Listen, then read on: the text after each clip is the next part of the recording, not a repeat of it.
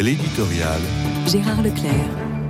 Aujourd'hui, fête de l'Ascension, qui nous engage en tant que chrétiens dans une temporalité liturgique, celle qui scande chacune de nos années et nous permet d'actualiser la présence agissante du Christ dans nos vies. Cette temporalité a donc ce qu'on appelle une dimension eschatologique, comme l'indique le récit même de l'Ascension rapporté dans les actes des apôtres. Homme de Galilée, pourquoi restez-vous ainsi à regarder le ciel?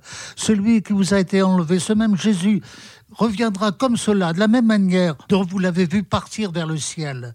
C'est ce qu'on appelle aussi la parousie, c'est-à-dire le retour du Christ à la fin des temps. On peut en retenir que nous ne sommes pas fixés dans le temps, à un moment du temps, mais que nous sommes appelés à un accomplissement final de l'histoire. Et c'est-à-dire que cette temporalité eschatologique arracherait les chrétiens à la vie d'ici-bas, à l'histoire concrète qui se vit tous les jours, en fait de succès et de peines, de joies et de drames. Nullement. La temporalité que nous donne à vivre la liturgie relie en quelque sorte la terre au ciel.